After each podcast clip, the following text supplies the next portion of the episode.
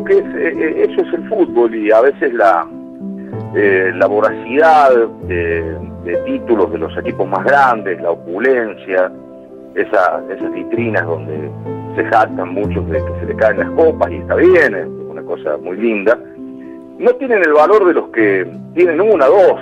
Es decir, eh, yo siempre, siempre digo en, los cafés con mis amigos que eh, la persona, la, señora, el señor que es hincha de, un equipo que, esporádicamente tiene una alegría, que esporádicamente mete gritos fuertes en el Monumental o en la Bombonera, eh, sabe de qué se trata esto de, militar, ¿no?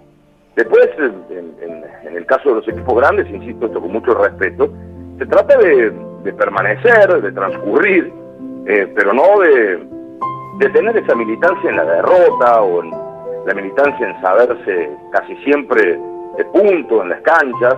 Y bueno, cuando ocurren estas cosas como le ocurrió a Banfield y a otros equipos, eh, es, es, muy lindo. A mí, a mí me tocó vivir en casa en el año 67, yo tenía 10 años. Eh, mi viejo era hincha de estudiantes de La Plata, vaya a saber por qué el Río Cuarto, estudiante de La Plata, ni siquiera conocía La Plata, eh, eh, verlo campeón o escucharlo, obviamente por radio, campeón estudiantes como el primer equipo de los que no fueron cinco grandes que fue campeón. Y bueno, a partir de allí Vélez en el 68 y Chacarita en el 69 y así sucesivamente. Cada situación de esas a mí me generaba una eh, emoción particular desde lo futbolero, ¿no? Me parecía que era un punto para la justicia, esto que de vez en cuando la vida te invita a tomar café bueno, yo tenía esa sensación y bueno, me parece que eh, con Banfield me pasó, insisto, tengo un par de conocidos aquí en Río Cuarto que, cada vez todavía que me, encuentran, me hablan no de ese relato específicamente, sino que me hablan de Banfield.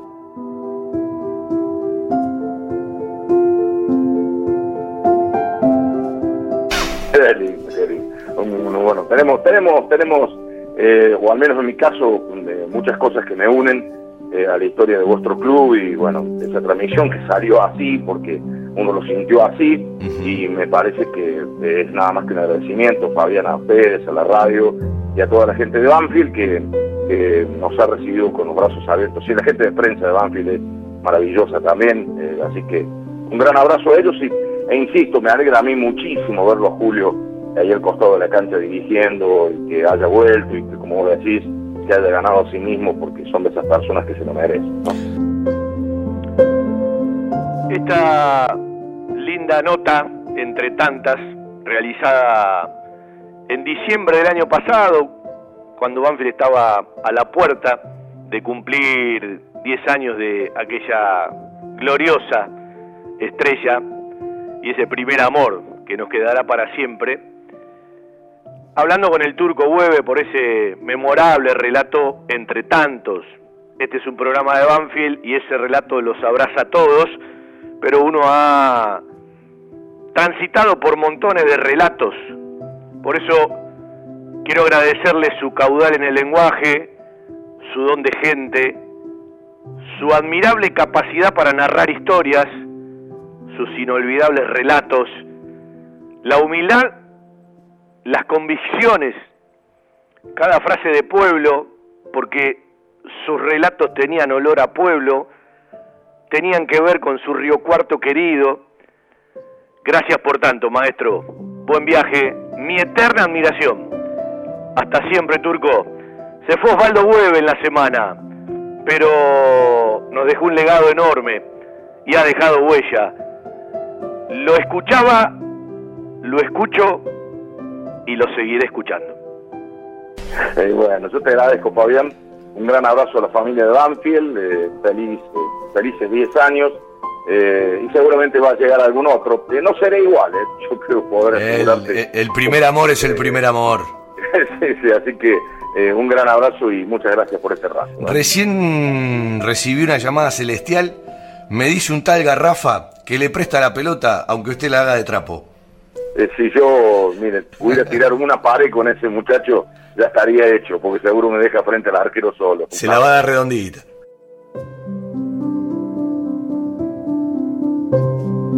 Es un gran mimo, yo te, puedo asegurar que es un gran mimo, yo lo siento así, a mí no, me gusta mucho hablar de, de mi trabajo, pero en el caso del título de Banfield ha sido muy especial. Yo he recibido durante estos años, cuando es un aniversario, ni hablar cuando uno o dos años de que se produjo, o en el mismo, o al otro día que se produjo, eh, he recibido cartas, eh, mensajes, en ese tiempo creo que nos movíamos más por mail, eh, recién después llegó el WhatsApp y todo eso, pero de gente de Banfield que uno no, de, distintos lugares, fundamentalmente de Banfield, pero que, bueno, eran todos todos halagos que uno no cree merecer tanto, pero son, son amigos que uno ha hecho a la distancia, bueno, gracias a esto que, logró el taladro hace 10 años. Osvaldo Hueve, un grande entre los grandes. Me provoca y me provocó mucha tristeza la noticia. Eh, siempre escucharlo fue un gran placer las lógicas condolencias, por supuesto, a su familia, a sus seres queridos, a tantos amigos que ha cosechado. Y ahí estará, seguramente, haciéndole llenar de placer en el refugio de glorias con sus relatos a muchos que ya no están. Y ahora podrá, en ese abrazo celestial, tirar una pared con el querido Garrafa Sánchez. Gracias por tanto. De verdad, gracias por tanto.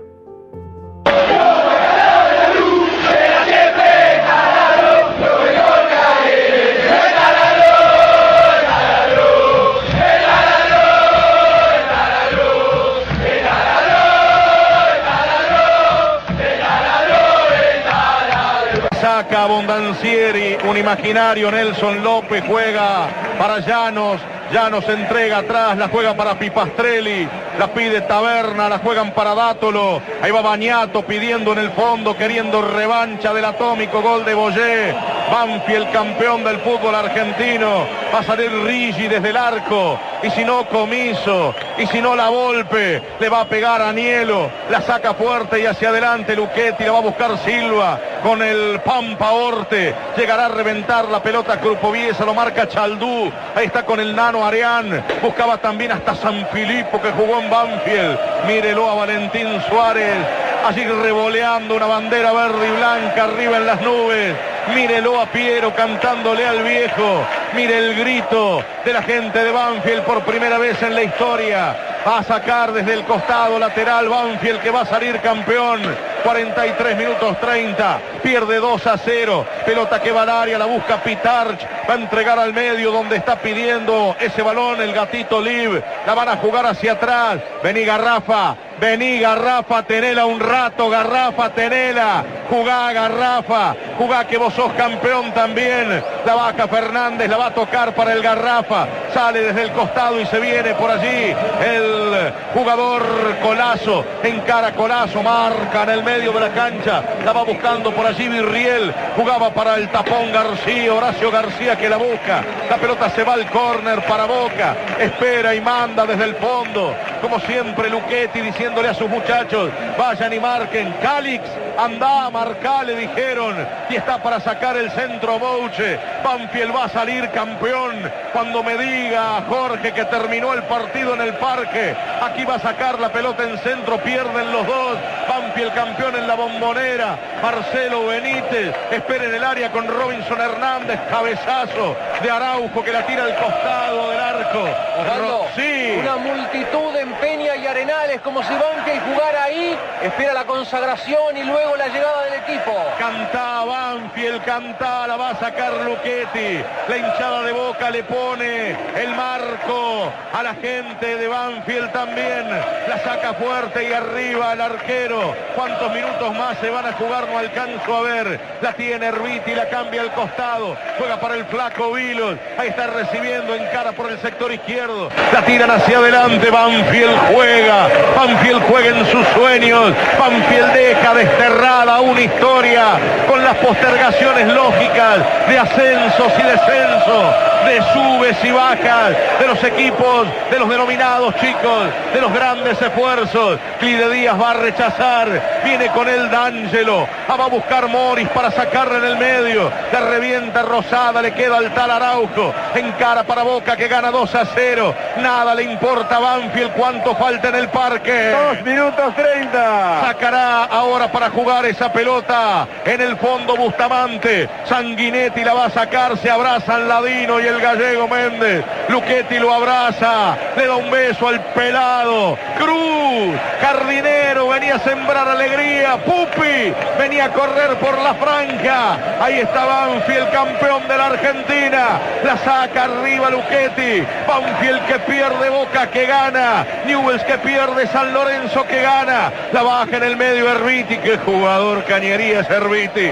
Sale por el costado izquierdo del campo. Viene a pedir, viene a llevársela por allí. No puede Bustamante. Sacará esa pelota cortita. Viene para sacar. Wenzel la va a pedir en el área. El máximo goleador. Otra vez Garrafa. Déjenlo jugar al Garrafa que Don Valentín dice que te va a hacer un buen contrato. Que ya te va a ver a los potreros del cielo. Va a salir campeón Banfield. Espero el grito de Jorge Arcapalo. Aquí lo va a terminar Aval. Radio Continental y la cadena Continental. Gritan con la barra de Víctor Hugo. Un grito inédito, único en la historia del fútbol argentino.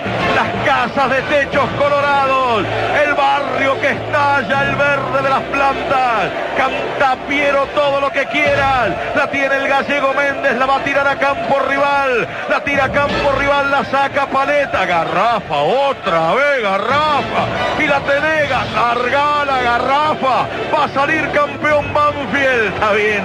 Llévate la Garrafa que Arcapalo te va a contar que perdió Newell's. La pelota va al costado. Va al mira. No quiere terminarlo antes que en Rosario. Viene Fernández. Le queda Silva. Corre Silva por allí. Lucha. Quiere tirar un taco. Marca Paleta. Sale por el costado el balón. Ahí va para reventar la fuerte Morel. Tiro libre para Boca. Dale, me dice.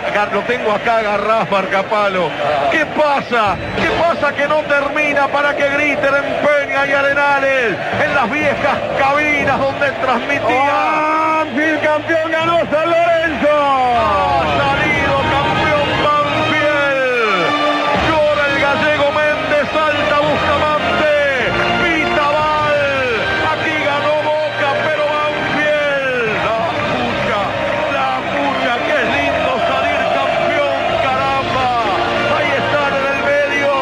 Los Y cada vez que escuchamos este relato lloramos, hoy se multiplican las lágrimas. Créame que me apenó muchísimo y hasta me cuesta arrancar el programa. Nos quedó pendiente ese asado del que hablábamos y nuevamente gracias. Y aprovecho la oportunidad en el arranque del programa para también mandar un abrazo al cielo para esa entrañable voz, legendaria voz de las noches de la red en el alargue, porque a todos los que nos gusta y amamos la radio, porque a todos los que somos futboleros, la voz de Marcelo Bafa siempre nos va a resultar familiar. Fue un día muy triste el 13 de agosto, se fueron dos grandes periodistas, el fútbol, la radio, el folclore, los relatos, las estadísticas, las cabinas y los estudios centrales seguramente se tiñeron de, de tristeza, pero créanme que son dos personas, cada uno en su lugar, que han dejado huella. Y uno deja huella no solamente por su calidad profesional, sino cuando es buen tipo, sino cuando tiene don de gente. Y desde ese lugar se fueron dos entrañables personas. estar bien.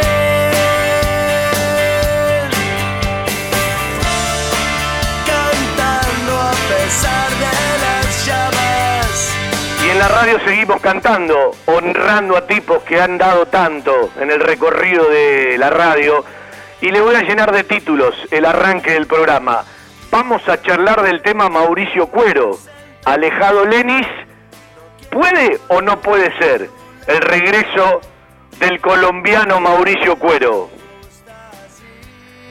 Vamos a charlar de Pablo Velázquez. Banfield está haciendo todo para traerlo de Paraguay y todavía no pudo regresar. Tampoco Rodrigo Arciero. Son algunos de los que faltan meterse en el trabajo que ya cumple la primera semana. La reserva se hizo los testeos. Por ahora el cuerpo técnico y auxiliares dio todo negativo. Están esperando los resultados de los 16 jugadores. El lunes por la tarde arrancan los entrenamientos presenciales con todos los protocolos, con toda la responsabilidad, con todos los cuidados del caso. 16 jugadores con el plantel de reserva. Vamos a hablar con un integrante del cuerpo técnico y con uno de los 16 chicos. Vamos a ir hasta Bucaramanga. ¿Es cierto que Asenjo tiene una oferta del Atlético Bucaramanga? ¿O es simplemente que está en un listado que acercaron y le pasaron a la directiva y al Topo Sanguinetti, que hoy es el técnico de un equipo donde descolló? Cada vez que uno dice Bucaramanga se acuerda de todo lo que regaló para ella institución colombiana el querido negro Miguel Osvaldo González. Ya no existe. Le voy a proponer un ida y vuelta a Juan Pablo Vila, seguramente se meterá más tarde Darío Lea, que querrá decir algo del, del querido Turco Hueve.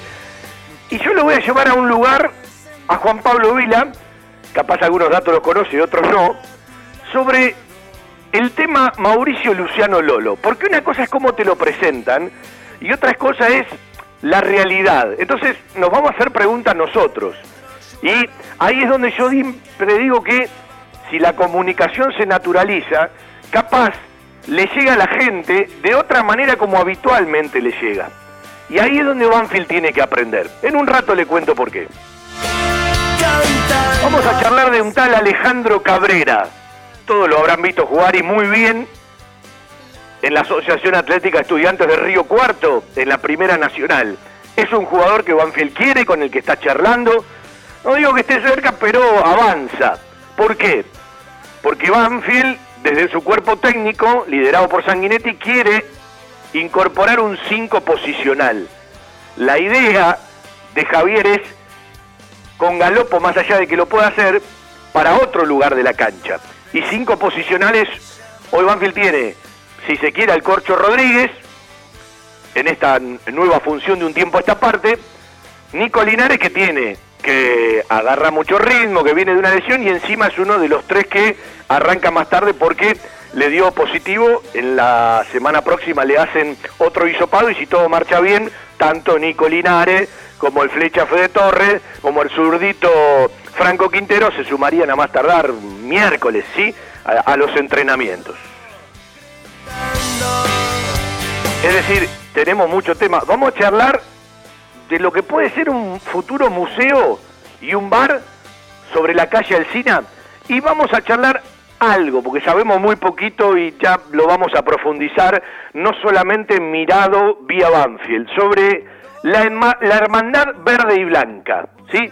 Que es una idea, a mí me parece brillante y que si se gesta y si transita, yo le voy a tirar solamente un dato. Hay mucha gente que a veces se aleja de la realidad de las redes, pero se mueve mucho el mercado de muchas decisiones. Banfield tiene en Instagram casi 70.000 seguidores, no llega. Bueno, usted haga este número. Atlético Nacional pasa el millón. Santos Laguna de México está alrededor de medio palo de seguidores. El Celtic de Escocia está cerca de los 900.000. Y el Betis de España está llegando al palo. Pues, es- solamente le tiro un número para que usted se imagine esa necesidad que tienen las instituciones de abrir nuevos mercados, como en algún momento aparecieron eh, los chinos en el campo de deporte, como se abrió el mercado de la MLS en los Estados Unidos, como hay que prestarle mucha atención y estar muy de cerca, y hasta creo que Banfield tendría que incorporar eh, algún especialista de eSports. Bueno, esto es una buena idea, que nació de- de- del grupo de la juventud, de un chico que uno quiere mucho, que es eh, Nicolás. eh, en próximos programas vamos a charlar con él y que va avanzando y se va agrandando. Y ya tuvieron una charla con la gente de Atlético Nacional y ya se comunicaron con la gente del Santo Laguna. Y el Salto Laguna le dice que tiene eh, otra especie de, de- relación y un convenio con el Celtic como para poder avanzarlo. Y ya charlaron con gente del Betis y no han charlado con cualquiera, han charlado con el encargado de relaciones internacionales todas cosas en donde, la verdad, mirado desde Banfield, es al que más le conviene, ¿sí? Toda esta hermandad en verde y blanco que puede arrancar en determinados clubes y después se puede expandir. Pero no estás hablando eh, de, algún club más. Y ya al mirar los seguidores, uno entiende que si las cosas se manejan bien, si las cosas tienen continuidad, si realmente el enfoque es profesional, la envergadura es importante porque el mundo está globalizado y está todo comunicado y a estas cosas, ¿sí? Hay que prestarle atención. Todo aquel que se precie de querer ser dirigente a corto plazo de Banfield, ahora que estamos en un camino de proselitismo que seguramente se va a profundizar en el año 2021, eh, eh, no dejen de lado estas cosas, eh, préstenle mucha atención. Hoy tiene que estar mucho más preparado cualquier dirigente eh, que llega, ¿sí? y por supuesto escaparse del amiguismo y empezar a poner profesionales en cada área frío que te trajo hasta acá. Vamos a charlar un ratito del futsal femenino, lo lindo y lo bueno que el fútbol femenino y el futsal tienen fecha para el 30 de septiembre poder volver a los entrenamientos y de a poquito va regresando todo y se afirma la fecha del 25, 26, 27 y 28 de septiembre para la primera fecha del campeonato, el primer campeonato de la Liga Profesional de Fútbol que todavía eh, tiene que decidir algunas cositas si habrá o no fecha clásica. Muchachos, eh, la gente no puede ir a la cancha por el COVID. Eh, nos quitaron un montón de cuestiones, no le saquen el clásico a la gente, ¿sí? No, no, piensen en lo que pueden perder, piensen en lo que puede ganar, denle un aditivo, denle un dulce a la televisión que le siguió garpando a todos, ¿sí? Hay muchos dirigentes que el clásico lo quieren y hay algunos que parece que no. Hablo en el fútbol argentino, no le sigan quitando cosas a la gente. La gente, bueno, después si lo pierde se amargará, pero quiere verlo, quiere jugarlo. Alguna vez piensen en la gente. Bueno, tenemos muchos títulos para repasar nuestro querido Todo Banfield. Hasta las 2 de la tarde será un placer, como siempre, poder realizar. Así como una camiseta se te pega a la piel, así como la sangre parece tener tus colores, la radio atraviesa tus oídos y se mete en el cuerpo. Todo Banfield, un rincón del corazón. Fiberball. Líder en desarrollo y producción de almohadas. Más de dos décadas de experiencia y trayectoria en el mercado del descanso. Fiberball, el productor de almohadas más grande de Argentina. Sello de calidad certificado ISO 9001. www.fiberball.com.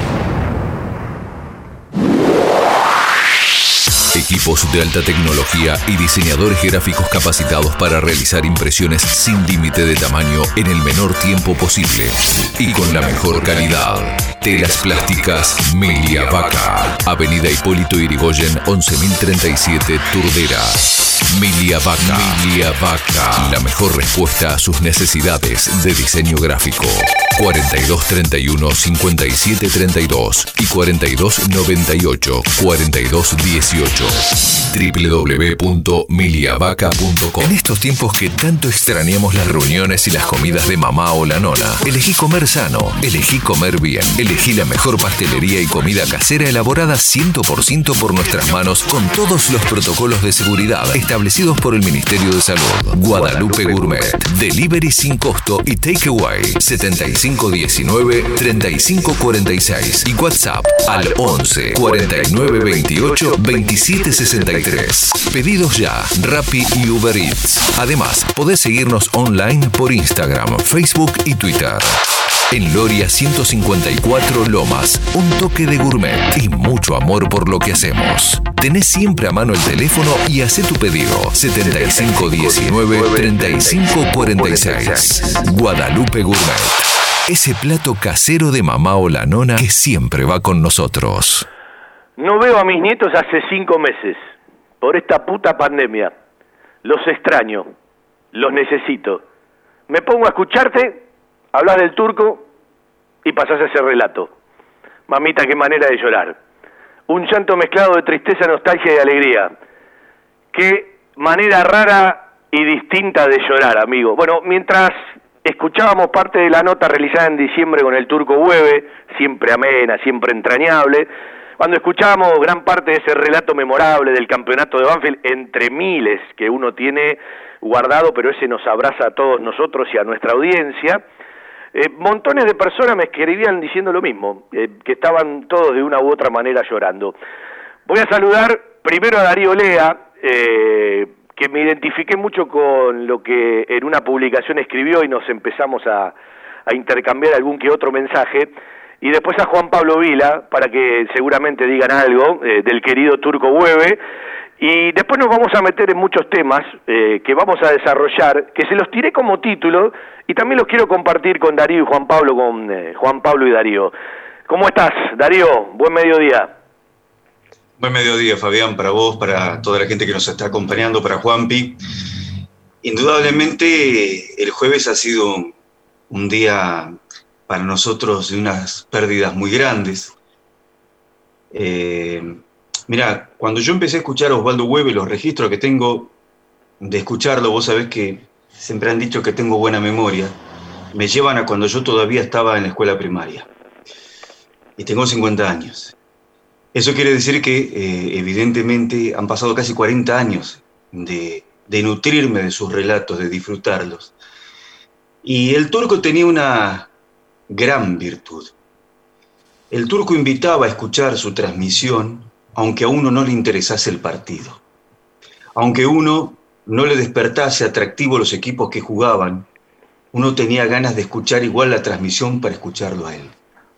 Eso no pasa con muchos relatores y eso lo coloca, como yo te decía eh, en el intercambio de mensajes que hicimos el otro día, en el parnaso de una élite que tiene por suerte varios buenos exponentes, pero que en él hallábamos a alguien muy distinguido por algo que vos precisamente señalaste. No cualquiera tiene tanta firmeza en sus convicciones como para contrarrestar la tentación de abandonar la comodidad y la tranquilidad de un pueblo para cambiar de hábitos de vida a fin de favorecer una profesión y tal vez un ingreso económico. Hay que estar muy firme en lo que uno quiere de la vida para saber rechazar esas ofertas y quedarse en lo que se había elegido para vivir. Eso sumado a la extraordinaria capacidad que tenía como relator, lo convierte en alguien muy especial. E insisto en esta cuestión. Yo, por herencia, porque mi casa cuando el fútbol y los deportes se seguían por radio mayormente porque las televisaciones en vivo casi no existían y no había ni cable ni, internet, era muy poco lo que se podía ver por televisión. Desde los primeros recuerdos de mi memoria de infancia tengo transmisiones radiales en mi mente. Y las del Turco Hueve han sido de las preferidas. Y ha sido a quien siempre me gustó escuchar para ver si algo podía incorporar de lo que él hacía, pero como yo te dije, ¿cómo incorporar a alguien, cómo incorporar algo de alguien que está tan lejos, que está verdaderamente en otra dimensión? ¿Qué haces, Darío? Eh, Fabi, Cristian, un placer eh, saludarlos, eh, escuchando un poco todo lo que se dice. no tuve el placer de conocer a Marcelo Bafa, pero cuando gente a la que uno aprecia mucho habla tan bien de una persona, eh, estimo que ha sido una gran persona. Sí, eh, verlo, verlo como profesional, escucharlo en realidad como profesional, una, especie de compañía con, aquellas noches de la largue, eh, pero no tuve el, placer de, conocerlo. Sí al Turco Hueve, cuando vos sos tan grosso que te presentás, aunque el otro sepa quién sos, Mira, me pasó con el turco eh, una vez en, una cabina en el estadio Kempes, en, una cabina de fútbol para todos. Él vino a saludar a Alejandro Apo, muchas otras veces vino a saludar a, Fernando Salceda, con quien compartían una, gran amistad. Eh, lo mismo con JR, con Julio Ricardo. Eh, a mí como, como productor en ese momento, viste, vos estabas atento a la transmisión y de golpe decías, bueno, no le doy bola a la transmisión y me iba a la parte de, los pasillos internos para escuchar al turco con, sus auriculares, con, su boina, eh, para elegirlo en un entretiempo eh, cuando mi trabajo en ese momento se liberaba un poco, tener una charla futbolera, pero la, primera vez eh, se presentó, ¿qué tal? Encantado, Osvaldo Hueve. y ya le quería decir, sí, yo te tengo que decir encantado, no vos encantado a mí ahí habla de, la grandeza de la persona. Lo mismo me pasó eh, con Víctor Hugo Morales. Se presentó y me dijo, ¿qué tal? Encantado, soy Víctor Hugo Morales. Eh, el turco me parece que, era de los grandes grandes. Eh, yo sabía la anécdota de, del Mundial. el otro día Víctor Hugo la contó en, en C5N, que, en el Mundial de Italia, para las semifinales, lo, llaman de Río Cuarto, que su mujer estaba con, con un estado gripal, que se sentía mal y, al turco no le importaba nada, se quería volver de, la Copa del Mundo para, estar con su familia. Yo en realidad la, anécdota que tenía era que se volvió de la Copa del Mundo para, estar con la familia, eh, no importa, sea de una o de otra manera lo, lo, define como persona. Así que, insisto, se fueron dos grandes. Eh, el 7 de noviembre normalmente se festeja el Día del Periodista Deportivo. Eh, un compañero y un tipo al que respeto mucho, y otro animal de radio como Leo Gentili, el otro día tuvo una linda iniciativa y me parece que todos los que amamos el periodismo y el periodismo deportivo, eh, como egresado del Círculo de Periodistas Deportivos, no, no como afiliado, pero tendríamos que apoyar la, la, idea que el otro día lanzó Leo por redes sociales. Eh, si se cambió el Día del Futbolista en homenaje a Diego, eh, si tan grandes fueron Marcelo Bafa y, y el Turco Hueve, ¿por qué no pensar en establecer el 13 de agosto de aquí en más como, como el Día del Periodista Deportivo y me parece que es una linda iniciativa para rendirles nuestro sincero homenaje. Respeto a muchísimos relatores, muchos son amigos, muchos son colegas y creo que el otro día en las redes sociales varios se expresaron y coincidían en algo. Víctor Hugo es un fenómeno, lo adoptamos como nuestro, pero Víctor Hugo es uruguayo, eh, más allá de que sea el uno, eh, se fue el más grande de los nuestros, se fue el mejor relator que nació en la República Argentina y, y, nos lo regaló su querido Río Cuarto en la provincia de Córdoba. Vitec Sistemas. Confiabilidad en accesos, software de gestión, barreras de ingreso, egreso vehicular, estacionamiento guiado, tarjetas de proximidad. Contactate por correo electrónico a info@vitecsistemas.com.ar, por teléfono al 11 4405 0247. Vitec, gestión en sistemas de acceso. www.vitecsistemas.com.ar. En Banfield existe un lugar donde los problemas tienen solución. Grupo Villaverde Abogados. Soluciones jurídicas. Grupo Villaverde Abogados. 2050-3400 y 2050-5979. El plasma sanguíneo es usado para el tratamiento y recuperación de pacientes COVID-19. Si tuviste COVID-19, doná plasma. Llama al Cucaiba 0800-222-0101. Municipio de Lomas de Zamora. Eh, le mando un abrazo a César Canella, que, bueno, dos o tres amigos me mandaron el, el, feliz cumple de la ciudad. Yo estaba metidísimo en el programa, en las notas que vamos a hacer, en una hora que ya se fue volando con este humilde homenaje que queríamos regalarle al Turco Hueve y, lógicamente también a Marcelo Bafa.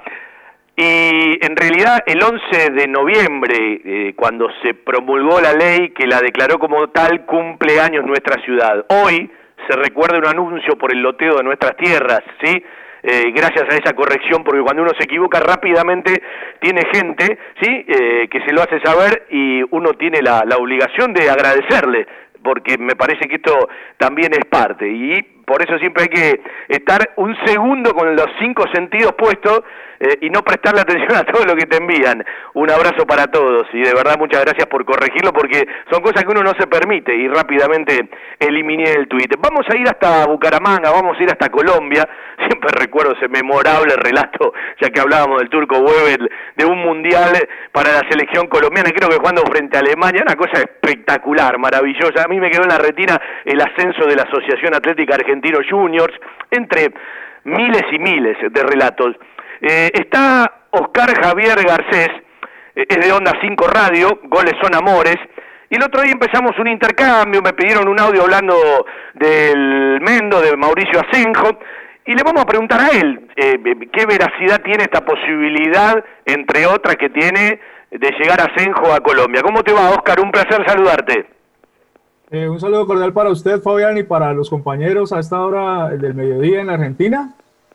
Eh, sí, un gusto en esta oportunidad para comentar eh, la posibilidad de Mauricio Asenjo. el día de ayer tuvimos la oportunidad de conversar sobre una posible llegada del jugador mendocino aquí a la ciudad de Bucaramanga eh, el club en este momento se encuentra buscando un centro delantero y pues surgió el nombre de Mauricio Asenjo. Estuve averiguando un poco el tema eh, y pues nos pudimos enterar con la gente del, del club que pues es un nombre que ha acercado, que, que, han acercado eh, algunos agentes y pues que hace parte de una lista de los nombres que se están evaluando eh, como una posible llegada al club. ¿sí? Hasta el momento no se ha hecho ninguna oferta por él, eh, pero es un, es un nombre que, que, el profesor Guillermo Sanguinetti está evaluando. Está bien, es bueno repasarlo. ¿Qué fue lo que te dijo la directiva de, de, Bucaramanga? Yo siempre insisto, ¿no? Ayer se lo decía. ¿Cuántos años tenés vos, Oscar? Yo tengo 35. ¿No llegaste a verlo al negro Miguel Osvaldo González? No, en realidad cuando él, cuando él que cuando tuvo su mejor paso aquí por Bucaramanga en el 85, entre 84 y 85, que creo que fueron sus mejores años, donde fue goleador, eh, yo pues apenas nacía, ¿no?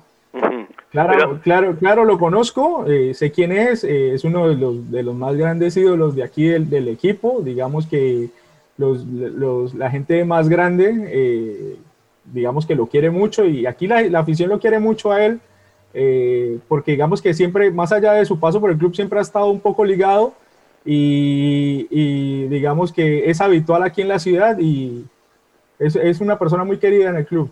Bueno, acá los pibes se preguntan quién es Miguel Osvaldo González, ¿no? Pero que le cuenten los padres, los abuelos, los tíos, la toca Corvo, la toca Pitach, el negro González la manda a guardar una zurda prodigiosa, porque yo me acuerdo cuando entrenaban con la Pintier, la Pintier mojada pesaba un poquito, el, el negro González, ¡pap! La, la, punteaba. Yo creo que hay jugadores de hoy que le pegan muy bien a la pelota, que esa pelota ni la levantarían. Y el tipo la ponía donde quería, hay goles memorables del negro Miguel Osvaldo González de, tiro libre, recordando esto en Banfield, y sabemos de todo su camino por Bucaramanga. Bueno, entonces es un listado que hicieron llegar, seguramente algún intermediario, algún representante, está entre algunos delanteros que el Topo Sanguinetti tiene en lista para poder incorporar. Ahí estamos parados. Sí, ahí, ahí estamos parados por ahora. El club eh, me confirmó que, aún, que es uno de los nombres que están evaluando, que no han hecho ninguna oferta, pero que pues eh, esperan intentar definir eh, en estos días por cuál delantero definitivamente ir y hacer, empezar las negociaciones. Por ahora no hay ninguna negociación con Mauricio Asenjo, pero sí es uno de los, de los, de los delanteros que están ahí en, en carpeta para evaluar. Bueno, Oscar, un abrazo, gracias por su tiempito, un abrazo para toda la gente de Bucaramanga y si avanza esto y si hay alguna novedad, eh, te volveremos a consultar y como sabes, a disposición para todo lo que necesiten. Vale, listo, un abrazo y saludos para todos allá en Argentina. Bueno, Oscar Javier Garcés, Onda 5, eh, Radio, Goles son Amores, un equipo y un deportivo que sigue a Bucaramanga y otras instituciones para conocer un poquitito más, ¿no? Asenjo no va a seguir en Banfield, tiene además, eh, yo creo que él mismo sabe que no es prioridad en Banfield, pero nunca le falta club, y en la B Nacional sobre todo, ¿sí? Pero no va a continuar. ¿Cómo cubre Banfield esto? ¿Va a buscar otro delantero? En realidad Banfield está preocupado porque pueda volver Pablo Velázquez de Paraguay, que están haciendo todo lo posible y todavía no pudo salir de Paraguay. Quizás charlamos hoy con Pablo Velázquez. ¿sí? Además de que firmó contrato ayer, pero ya estaba incorporado, eh, Luciano Daniel Pons. Los voy a llevar a un lugar, Juan Pablo y Darío. ¿sí? Si yo les digo, como en todos los lugares hoy surge, que Banfield paga 250 mil dólares por la compra de Lolo, suena de una manera, ¿no? Algunos pueden poner el grito en el cielo. Ahora, si yo les cuento esto, Lolo llega a Banfield con un contrato que no era de los más altos, con objetivos a cumplir, y si cumplía una determinada cantidad de partidos jugados y planillas firmadas, Banfield debe pagar 105 mil dólares. Es decir, Lolo cumplió esa cantidad de partidos, yo creo que se ganó un lugar, y Banfield esos 105 mil dólares los tiene que pagar en tres cuotas. Ustedes síganme. ¿Qué hace River cuando Banfield va a renovar el préstamo? Le dice, bueno, por un plus más, ya lo definimos, 150 mil dólares a pagar en tres cuotas trimestrales desde el 2021. Javier Sanguinetti le dice a los dirigentes, Lolo es fundamental, sueldo normal con objetivos a cumplir. Si uno agarra todo este paquete, no se distancia mucho de que te digan, Banfield compró a Lolo en 250 mil dólares, ahí es donde hablo de que hay que comunicar de otra manera, ¿sí? Porque te está comunicando y la gente no sé por qué le presta mucho más atención a veces, perdón Juan Pablo, a ciertos medios masivos que a otro tipo de información. Pero cuando hoy a mí me explicaban esto, a lo que escuchaba y lo que leía, hay una distancia enorme. Por eso ayer en Twitter yo decía, quiero ver cuál es el paquete de la negociación, sin conocer esto, que lo conozco desde hace un rato, el monto del contrato, porque creo que Lolo se ganó un lugar y el cuerpo técnico de Sanguinetti lo considera fundamental. Entonces, el análisis es otro Ahí es donde digo que muchas veces hay gente que quiere informar y desinforma. Y cuando vos no comunicás naturalmente, también estás desinformando. Los dejo a ustedes. Lo que pasa... Eh, perdón. Eh, sí, Juanpi, ya te doy. Lo que pasa es que eh, el problema de que haya quienes desinformen desde los medios de comunicación tiene un punto de partida que es la falta de comunicación, de información clara de parte de la institución. Y esto es algo que ya tiene sus raíces desde hace varios años, desde el comienzo. Te un alto, Darío. Eh, está, otra cosa que la gente debe entender, que los clubes no te van a informar lo que te informan antes de que se firme. Esto todavía no está terminado de firmar, está todo negociado. Entonces sería lógico que los clubes comuniquen una vez que esté oficialmente firmado. A veces pasa y a veces no. Por ejemplo, firmó Pons cuando vos ves la información que te manda Banfield, ¿sí? Eh, eh, la, porque yo no digo quiénes informan, sino desde dónde surge linealmente y verticalmente la información. Ayer no te ponen condiciones de, de Pons, no te hablan de eh, el contrato global sin dar especificaciones, no te dicen cuál es la opción, sí que hay un contrato por 18 meses que termina en diciembre del 2021. Estamos de acuerdo que hoy los contratos son de esta manera porque el año que viene hay año calendario completo. ¿Estamos de acuerdo? Sí. Ahora, el tema es este. La pregunta para hacer es esta. Es cierto que no te pueden informar algo que todavía no está cerrado desde una vía institucional, porque perdería seriedad. Pero cuántas cosas ya resueltas, ya firmadas, ya cerradas, no se han comunicado de la manera que correspondía o incluso, me arriesgo a decir, se han comunicado con el ocultamiento de ciertos eh, detalles, de ciertas cuestiones que eran fundamentales. Y esto no es nuevo.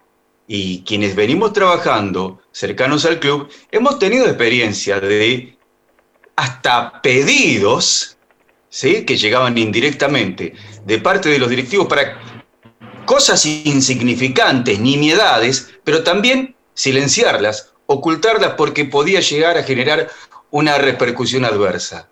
Este es un problema que ya tiene eh, raíces inveteradas en el club porque la necesidad de no hacer públicas ciertas cuestiones que pueden incomodar la imagen de la gestión ha estado permanentemente. ¿Es estrategia en la forma de comunicar, Juan Pablo? Sí, agregar a lo de Darío no, no hace falta porque debería solamente decir que firmo abajo. Eh, siguiendo el hilo de, lo que te explicaron, eh, si me preguntabas antes de escuchar tu explicación, Banfield hace un gasto de 250 mil dólares, yo te decía, y me hace un poco de ruido. Ahora, siguiendo ese hilo y entendiendo que Banfield está obligado a pagar un monto y que incorporás o en realidad sellás la continuidad de un jugador que para el técnico es titular y fundamental, no es fácil eh, ir a buscar por 18 meses, en realidad no, ir a buscar para que firme un contrato por dos años, como va a firmar seguramente, eh, un jugador eh, y que solamente tengas que poner hoy 150 mil dólares, más si tenés la posibilidad de pagarlo en cuotas. Después será otro tema como hace Banfield para, para juntar el dinero, porque a veces 50 mil dólares parece un montón de plata y a veces parece nada. de acuerdo a cómo lo escuches, ¿sí? Eh, y me refiero al, al, tema que hubo hace pocos días atrás con, con esto de la, de la sanción de FIFA. A veces parece que no es nada y a veces parece que son cifras inalcanzables para el club. Eh, pero teniendo en cuenta el mercado y que es un jugador que es titular, que se va a poner la camiseta y va a jugar, eh, viéndolo desde ese lugar termina siendo un número razonable para lo que se maneja en el fútbol argentino en el día de hoy. Sí, lo que estamos viendo como una costumbre es que Banfield en determinadas cuestiones siempre llega al último plazo para pagar, cuando está cerca de eh, una inhibición o una sanción. Creo que también es parte de, una conducta, ¿no? Eh, bueno, eh, digo por algunas cosas también que, aparecieron de leyes esta semana. A ver, quedó clarito que Banfield tenía la posibilidad, punto aparte con el tema Luciano Lolo, estaba clarito que Sanguín tenía la posibilidad de contar con leyes. Fue una decisión del cuerpo técnico no contar con la continuidad. Banfield en ese lugar está buscando un jugador. ¿Por qué? Porque el cuerpo técnico considera que posicionalmente el 5 que tiene detrás del corcho es Linares, ¿sí? Porque a Galopo, conceptualmente, Javier lo tiene más como otro volante interno, pero no como 5 posicional. ¿Estamos de acuerdo, Juan? Bueno. Sí, estamos de acuerdo. Banfield en ese lugar está buscando el lugar que Banfield quiere ocupar en ese sector de la cancha para ir terminando de conformar el plantel. El otro día yo te decía, mirá que la caída de Lenis te deja un lugar en esos dos jugadores por puesto, más allá de la venta que tengan que realizar, en, en el extremo por derecha, que naturalmente lo tenés a Juan Álvarez, ¿sí? Sobre todo porque Javier lo explicó, le gusta más por afuera que por adentro. Del otro lado tenés hoy a Ursi y Bertolo, más allá de que el Facha puede hacerlo por los dos lugares, y que ocasionalmente eh, Lucho Gómez te lo puede hacer. Bueno, eh, para la posición de volante central, Banfield está negociando, avanza con un jugador que quieren varios equipos de primera. Estoy hablando de Alejandro Cabrera, el jugador de la Asociación Atlética Estudiante de Río Cuarto, que a mucha gente le ha encantado en el torneo de la Primera Nacional. Nació el 30 de septiembre del año 92, es decir, en septiembre cumple 28 años, metro 85, y por ahí camina Banfield. Y con respecto al extremo por derecha, es verdad lo de Cuero, Cuero tiene ganas de venir, pero hay un tema. Cuero quedó libre en México, está también interesado Argentino Junior que va a jugar Libertadores y tiene otra billetera pensando en la Libertadores, y al mismo tiempo es una vidriera para que el dueño del pase, su representante y su gente eh, lo pueda poner en otro lado. Pero es verdad lo de Cuero y hay charlas con Cuero que bueno, ya tiene una relación con Banfield y cuando uno dice Cuero se acuerda de aquel gol en la cancha de Lanús rápidamente. Por ahí la realidad del plantel de Banfield, que espera por Arciero, que todavía no vino de Tierra del Fuego, que espera por Velázquez, que todavía no vino de Paraguay, que espera por los tres chicos que dieron positivo y que la semana próxima le hacen un nuevo hisopado y seguramente si da negativo ya se van a incorporar a más tardar el martes o el miércoles a los entrenamientos y estaría, ¿sí? Y el plantel estaría. Eh, por ahí transitan todas las novedades de Banfield. Arrancamos la segunda hora, muchos comentarios. Yo a veces digo, eh, la gente eh, que vive con cuestiones que nos han pasado, capaz tiene poca noción de, de, de, lo que maneja el mercado futbolístico y de lo que podría, por ejemplo, ir a buscar, lo que podría costar ir a buscar un central que te dé solución. El cuerpo técnico entiende que Lolo te da soluciones. Y además, sí hay jugadores del club pero está Maldonado que se afianzó en primera, y después hay que ver cómo crecen el Flecha Torre, Gregorio Tanco, que está muy contento por su primer contrato, el gaucho Alexis Sosa. Es decir, en la relación costo y beneficio que te la va dando el camino, ahí tenés que mirar montones de cuestiones más. Y es un puesto fundamental de la cancha, ¿sí? En la columna vertebral, digamos que es un puesto fundamental. Por eso digo, de lo que parece a esta explicación en determinados términos y con facilidad de pago hay una gran distancia, ¿sí? Si además hay un contrato que no es enorme, está dentro de la normalidad, entre comillas, y aparecen los objetivos a cumplir que tendrían que ser más recurrentes eh, de ahora en más, yo creo que encierra otro concepto a la hora de la lectura. Después voy a hablar un rato del tema de agrupaciones en Banfield, ¿sí? Usted sabe que hay siete, porque no cuento a la Lencho sola, que ha perdido su sello, que está a punto de ser aprobada en, los últimos caminos, locos por Banfield, y que están buscando avales y requisitos y, todo el papelerío para presentar por una nueva agrupación. En estas horas, un grupo de socios de Banfield que no tiene que ver con agrupaciones también está diagramando un proyecto con, otra eh, eh, muestra, buscando otro tipo de paradigma y quizás con el tiempo ver qué agrupación eh, lo llama o, no, pero me parece una interesante búsqueda. Lo que digo es, al margen de lo que se viene en el 2021, de lo que pueda pasar, creo que cualquier inteligente terrenal entiende que en cuanto Banfield modifique el estatuto van a tener que hacer algo con el tema de agrupaciones. Me parece que habrá que jurídicamente diagramarlo de otra manera, van a tener que reempadronarse, van a tener que, una vez que todos acuerden, pase lo que pase, tener que ir a presentar avales por la Secretaría del Club, porque yo, eh, sin temor a equivocarme, creo que hay avales de todas las agrupaciones actuales del club, de mucha gente que ha firmado en todas. Digo, Banfield no puede tener nueve agrupaciones. Tiene siete, va camino a ocho y camino a nueve. No puede. Es una locura. Es una locura. Porque después para consensuar, para llegar a ciertos acuerdos, será cada vez más difícil para eso de armar un proyecto institucional, pero también es el único mecanismo en el que podés de una u otra manera ser parte y participar. Para el que no lo sabe, hoy el oficialismo tiene cuatro agrupaciones. En esta alianza, si se quiere, hay dos agrupaciones que salvaron el sello, ¿sí? Eh, algunas con más o con menos participación. Eh, estoy hablando de cuatro agrupaciones actuales en la gestión. Después está la agrupación tradicionalista, Unidos por Banfield, Compromiso Banfield. Va camino a ser aprobada Locos por Banfield y están juntando avales para una agrupación que se va a llamar La Naranja, eh, que eh, tiene que ver con, la propuesta y lo que salió hace eh, ya en varios medios a realizar Gabriel Mariotto. Lo que digo es, es un mecanismo que el actual estatuto te lo pide. Yo creo que los inteligentes, los que piensan este tipo de cosas, para el futuro de Banfield van a tener que ver otro tipo de cuestiones. Van a tener que ver otro tipo de cuestiones. Si no, cada vez será más difícil, ¿sí? Si no, cada vez será más difícil. En un camino que arranca, en un camino que seguramente va a correr mucha agua debajo del puente, eh, van a charlar todos con todos, eh, algunos con cosas muy claras a la hora de lo que dicen, el, oficialismo veremos para dónde sale, cómo se recicla, qué es lo que piensa, qué es lo que siente, cuál será el desandar eh, de, de, lo futbolístico cuando arranque a jugar el equipo. Es decir, vamos a recorrer muchísimas cosas. Lo que digo es, yendo más allá, al futuro eh, de mayor grandeza de Banfield, no digo ahora porque vamos a llegar a las próximas elecciones seguramente con este estatuto, eh, tiene que haber otro tipo de debate, tiene que haber otro tipo de discusión, eh, tiene que haber otro tipo de eh, parámetro jurídico con respecto a las agrupaciones del club. creo que es necesario, que empieza a ser necesario, sobre todo cuando el mapa político de Banfield cambió tanto ¿sí? en los últimos años. Y además hay distintos grupitos y algún sector de poder que no tiene agrupación, que también puede tener su lugar de decisión.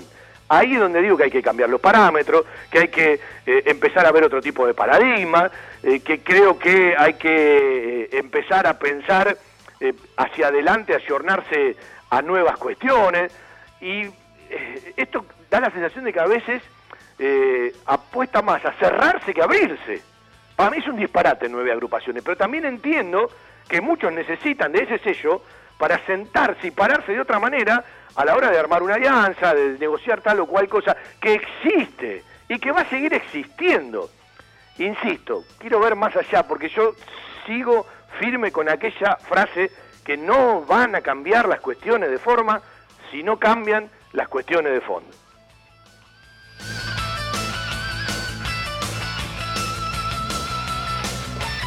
Bueno, eh, voy a entrar yo al Zoom porque si no, no los voy a poder escuchar a los muchachos. Juan Pablo, ¿estás? Sí, estoy, estoy, Fabi, estoy. Eh, eh, bueno, Darío, ¿estás? bien? ¿Darío? Sí, Fabián, acá estamos. Bueno, a vos para despedirte, porque sé que tenés muchas cosas para hacer. Gracias por el aporte. Quería escucharte decir algo del Turco Hueve. Y bueno, de todo lo que reflexioné, si querés agregar algo, y anda preparándote que el 25, 26, 27 o 28 de septiembre, con mucho gel, ¿sí? Eh, con alcohol, con lavandina, con lo que quieras, ¿sí? Desinfecto la consola y supuestamente vamos a tener que arrancar de casa, ¿eh? No nos van a dejar entrar todavía. Mira, eh, yo creo que condiciones podrían darse para que eh, pocas personas por medio pudieran bajar en las transmisiones. Yo el otro día le decía que, eh, eh, pensando en aquellos que realmente transmiten, ¿sí? Porque también eh, tengo la, la obligación de marcar la diferencia, los que realmente están en vivo, que por lo menos puedan permitir dos por cabina, o dos por trabajo, o dos por transmisión.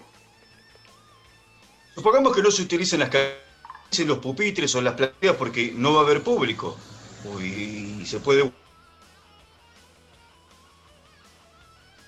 Se me fue Darío. Se quedó congelado. Quedó ¿no? congelado. congelado. Sí. Pero la idea está bien, estaba marcando la posibilidad de no utilizar las cabinas y de transmitir al aire libre desde los pupitres. Sí, no está mal ver, la idea. eh, la cabina, que hay cabinas que son amplias. Juan. Hay cabinas que son amplias. Sí. Dos personas en la cabina tenés dos metros de distancia. Por lo menos en la nuestra, ¿no? Sí, pero si, si le querés buscar la vuelta por ese lado, eh, tampoco sería, sería una locura. Eh, buscando que, que haya espacios más abiertos. Sí, el sí. micrófono de ambiente lo vas a tener solamente para, para escuchar un poco lo que gritan los jugadores. No, Otra no, te adaptás. En este, en este caso no va a tener. hay que adaptarse, no, no cabe la, la menor duda. Lo que digo es que eh, entiendo que para tener en cuenta este tipo de cosas vamos a estar en la fila, ¿sí? Eh, yo te pregunto, vos que tenés que ver con transmisiones de televisión, hasta puede sonar lógico que los periodistas no vayan a la cancha y vaya eh, eh, el resto, toda la parte técnica, ¿no? Mirá, eh, cuando arrancó todo esto, eh, ya estaba planificado el tema de, que solamente fuera un campo de juego eh, y que relator y comentarista lo hicieran off-tube. Estamos hablando sobre todo de los partidos de- del interior. En principio tienen la idea de, ir con, el plantel periodístico ahora, a las canchas, pero esto es en principio, las cosas cambian minuto a minuto eh, y depende mucho de las empresas y, de la decisión de, la empresa. Por ejemplo, eh, nosotros, eh, los chicos que salieron a trabajar durante la semana en, en Turner, los chicos que salieron a trabajar para TNT durante la semana trataron de que haya una reducción al máximo. A todos nos habían dicho que íbamos a empezar a trabajar con los entrenamientos. Solamente sale el que hace Boca, el que hace River, y tomaron a otras dos personas eh, que eligieron eh, directamente que salgan ellos para el resto de los clubes, eh, y todos debieron hacerse el hisopado. Así que la idea es que cada vez sea menos. A ver, por ejemplo, yo, uno de los chicos que labura en los estudios, volvió el canal a estar en los estudios, el productor que está entre el estudio y el control está vestido como con el traje de astronauta, como, como uno que, que- está haciendo un hisopado como un- arriba de una ambulancia. Eh, y estamos hablando de un lugar donde con- converge mucha gente y tenés que llegar cinco minutos antes del aire e irte cinco minutos después del aire. Llegar cambiado o cambiarte ahí en un pasillo, pero no, no tenés mucha posibilidad. Pensá que en el lugar donde sale el canal sale el cantando, sale el programa este de la tarde de, de los que hacen ropa, no me acuerdo cómo se llama. Eh, hay hay, hay muchas, muchas cosas en un mismo lugar y, y lo que quieren es reducir al máximo la cantidad de gente. Bueno, eh, vamos a vender un ratito y nos vamos a meter en el tema este de Banfield en la hermandad en verde y blanco, que me parece interesante. Eh, están avanzando con la gente del Buchardo con una idea de, de un museo bar, también dejar un espacio para el Museo de la Ciudad y todo sería en la planta baja. Banfield lo piensa como para la celebración de los 125 años, están avanzando eh, como charlaron tantas veces, pero esta vez me parece que es un poco más formal, porque si hay algo lógico que en algún momento pedía la gente del Buchardo, es eh, algo decisivo, serio, formal, porque tuvieron montones de charlas, pero ninguna avanzaron. Por eso eh, no se ha hecho. Bueno, eh, me parece que esta vez el, el camino es otro. Nadie lo va a decir, pero yo sí lo voy a decir. La gran cantidad de gente presiona, piensa que si se vende a Ursi es el momento para comprar Pedernera. ¿Estamos de acuerdo, Juan? Sí, estamos de acuerdo. Bueno, yo tengo la sensación de que la actual conducción no quiere esto. Pero, pero, quizás plantea una gran reforma en la sede de la sede social. yo vuelvo a lo mismo. Todavía Banfield no resolvió el pasaje de Rincón al microestadio, que es chiquitito y por un precio módico comparado con todo lo demás que se está hablando.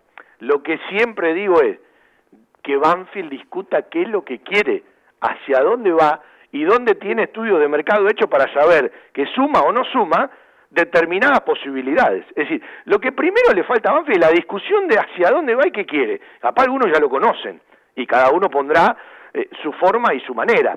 Lo que digo es, se van a escuchar muchísimas cosas, hay que tener la antenita parada, hay que ser inteligente. Ha mostrado ya evidencia, más allá de que no lo quieran decir públicamente, la actual conducción en relación a Pedernera y seguramente van a contraponer desde el proyecto, sobre todo si tienen platita fresca del tema Agustín Ursi, de otra manera. ¿Sí? Yo me veo venir esto. Y otra cosa que digo, a alguno le va a caer mal, me parece que todos los que hoy no son parte de la conducción del club tendrían que juntarse a charlar para que la venta que viene de Ursi tenga mayores controles, todas las explicaciones del caso, y que realmente, como puede ser, si se da, un antes y un después, que tenga mucho más control en todo el sentido de la palabra. ¿Sí? Eh, creo que quienes hoy están afuera del club y quieren llegar, tienen que empezar a tener, más allá de que después lleguen o no juntos a una eventual elección, tienen que empezar a tener puntos en común en la, en la agenda de Banfield, que tienen que ver con los padrones, que tienen que ver con el estatuto, que tienen que ver con, con, la manera de, ver eh, cómo se aplican determinados ingresos, con las cuestiones judiciales, con el fideicomiso, con cerrar la convocatoria de acreedores. Me parece que hay temas mucho más relevantes. Todo lo demás viene detrás de esas cosas fundamentales, porque hay muchos que se quedan de la gente cuando se queja, que se quedan con lo periférico, que se quedan con el maquillaje, que se quedan con la forma, y nunca van al fondo, nunca van a la estrategia superior, ¿sí? Y está clarísimo que la conducción actual, camino a unas elecciones, con una venta como la de Ursi, te va a sacar un montón de cuestiones y las va a querer desarrollar. Pero eh, no tenés que tener mucha inteligencia, Juan, para darte cuenta de esto. Vos sabés que le pegaste la vuelta a toda la explicación y, y volvés casi al inicio cuando saliste de la tanda. Nueve agrupaciones políticas en un club que... No, hoy hay siete. Vamos camino a ocho y camino a la nueve. Vas, camino a nueve. Eh, en un club que tendrá cuántos? ¿10.000 socios? De esos 10.000, ¿cuántos tienen más de 18? ¿Cuántos pueden involucrarse en la vida política del club? Y además, ¿a cuántos le interesa? Porque muchos de esos solamente son socios para practicar una actividad, después serán hinchas de otro club, con lo cual no se van eh, a involucrar en la vida política. Yo divido la gente potable, que puede involucrarse y que le interesa involucrarse en la vida política del club. Los divido potencialmente por nueve. Digo, muchachos, déjense hinchar. Déjense hinchar, reduzcan un poco todo y el que quiere participar, y bueno, eh, en el buen sentido, métase dentro de una de las agrupaciones que existe y en alguna asamblea si juntas 20 tipos, copás una agrupación y, y tomás el poder de una agrupación, copás en el buen sentido. hay una palabra que tiene que ver con la grandeza. Como ha pasado otros años, ¿no? Hay una palabra que tiene que ver con la grandeza, pero eh, digo, eh, eh, el, debate debe ser mayor, debe ser mayor para tener más consenso. después seguimos con esto, vamos a saludar a dos personas que nos están escuchando, a vos viendo, Juan. una es el Tolo Berruti, integrante del cuerpo técnico de, de la Reserva y de la Coordinación Juvenil y el otro es uno de los 16 que, bueno, el lunes tiene la chance de, de, regresar, por ahora no tenemos novedad de que alguno haya dado positivo, eh, por lo tanto ojalá que, bueno, las 21 personas afectadas, 16 jugadores, Hugo Donato, el Tolo Berruti, Juan Pasano, el entrenador de arquero de la Fuente y el utilero Pablito Fusaro, junto a los 16 jugadores, el lunes por la tarde arrancan con todos los protocolos, la responsabilidad del caso, los cuidados necesarios, esto de las prácticas presenciales. Tolo, un gusto saludarte, ¿cómo estás?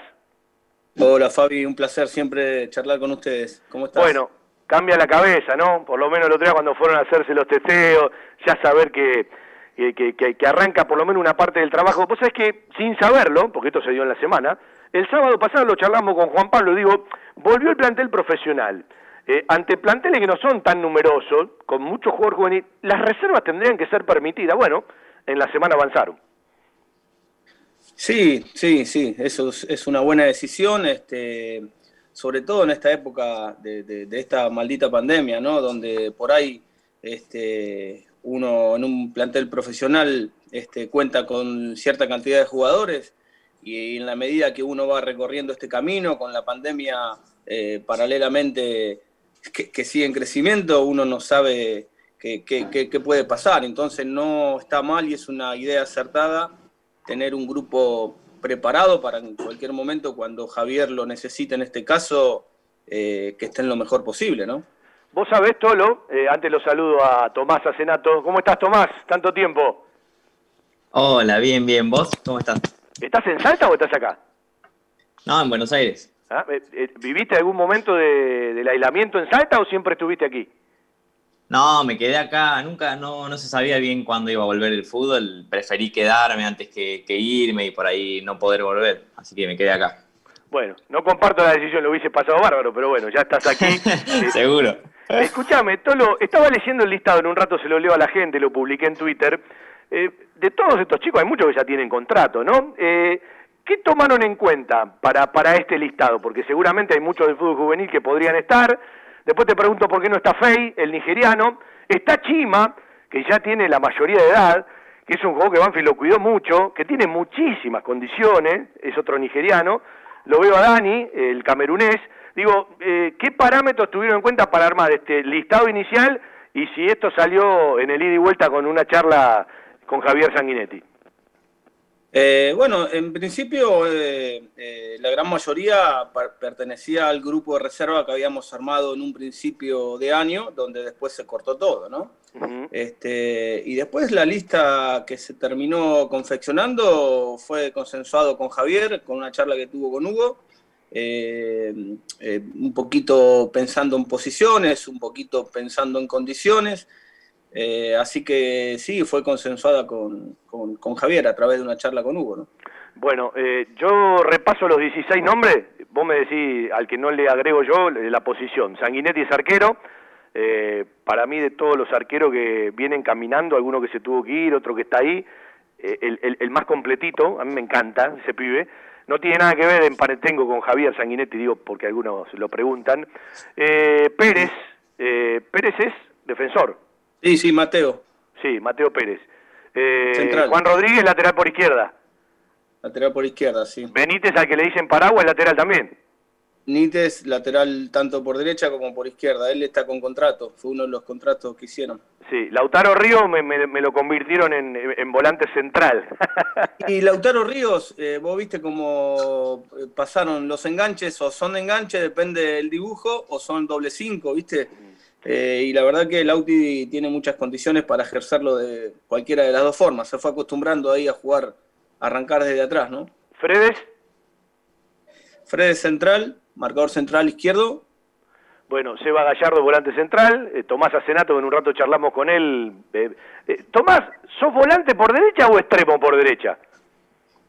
yo me considero extremo, pero, pero sí he jugado de volante también, no tengo problema. ¿Y usted, Berruti, dónde lo considera? Y Tommy es un jugador eh, muy aprovechable en las últimas líneas. Lo que pasa es que en el fútbol actual este, ese, porcentaje que tienen que agregarle cada uno de, los jugadores, este, por ahí en determinado momento aparece en la zona media, ¿no? Eh, Ramiro Enrique, que delantero. Eh, el camerunés Dani, ¿dónde lo ubicamos? Mira, Dani, eh, eh, él recién este año teníamos muchas expectativas porque recién es este año donde él puede llegar a competir. Eh, lo utilizamos mucho en la posición que está jugando Tommy del otro lado, extremo por, por, izquierda, a él le gusta jugar ahí, pero también lo puede hacer de, de punta, ¿no? Depende del dibujo que armes, pero también unas condiciones similares a la de Tommy, donde explota su velocidad, donde tienen buen remate, donde tienen buenos duelos. Entonces, esa gente donde más cerquita de que lo podemos utilizar en zona de ataque cerca del arco rival, me parece que pueden ser interesantes. Háblame de Chima, el nigeriano, del que tanto hablan. Chima eh, también es un chico que se incorporó eh, el año pasado, no tiene competencia, Dani lleva ya unos cuantos años acá en el club, eh, Chima no tanto, es un jugador este, muy habilidoso, muy hábil, muy inteligente, este, y con esa característica que traen, que, traen los, los, los, chicos que vienen de allá, ¿no? que, son, rapidísimos, que son potentes. Eh, también, también se despertó, despertó muchas expectativas, porque son esos jugadores que punzantes, que, pueden desequilibrar. Eh, cuando hablamos de Olivera estamos hablando del lateral, que en su momento fue campeón con la sexta Olivera, ¿no? Sí, Olivera, categoría 2000, eh, lateral por derecha, sí, sí. Está bien, Julián Ezeiza, que bueno, lo, tiraron a la raya, ¿no? es la réplica de Vilo cuando, cuando Falcioni lo sacó de, del centro del área y lo tiró para el costado. Sí, sí, en realidad también a mí en lo personal Juli me gusta un poco arrancando de atrás que se pueda generar él su propio espacio ahí adelante, ¿no? Porque por ahí en espacios reducidos se le complica un poquito más, a pesar de que tiene muy, muy buen físico por ahí para, para ganar alguna pelota dividida o soportar eh, la presión, pero por ahí él eh, tratando de eh, gestar un buen funcionamiento o un buen circuito me parece que necesita espacio. Eh, Nico Villagra. Nico Villagra, eh, categoría 2002, volante, volante central, de, muy, es un chico que tiene muy, muy buena proyección, este, también, pero él ya es más un volante paradito adelante de la línea de cuatro, con buena distribución del juego y también tiene recuperación. Perales es delantero, delantero de área, ¿sí? Perales es 9-9, Perales es el típico 9 referencia donde si se tiene que salir a apoyar a la zona media es un jugador que apoya bien. Este, y bueno, también yo creo que son chicos que le falta, le falta mm, competencia en reserva. Yo digo de que estos seis meses que pasaron, para más de uno de ellos hubiese sido importantísimo. Bueno, ahora retrasó un poquito el proceso de crecimiento al igual que, que Mati González. Mati González, bueno, eh, ha tenido la, Javier la decisión de, llevarlo a entrenar en primera, pero eh, nada, para mi gusto también hubiese, le hubiese venido muy bien este, seis meses de, competencia en reserva. Me queda un jugador que te lo voy a unir al tema Tomás Acenato, pero antes sigo por la lista. ¿Donato y Berruti? Donato y Berruti son dos picapiedras.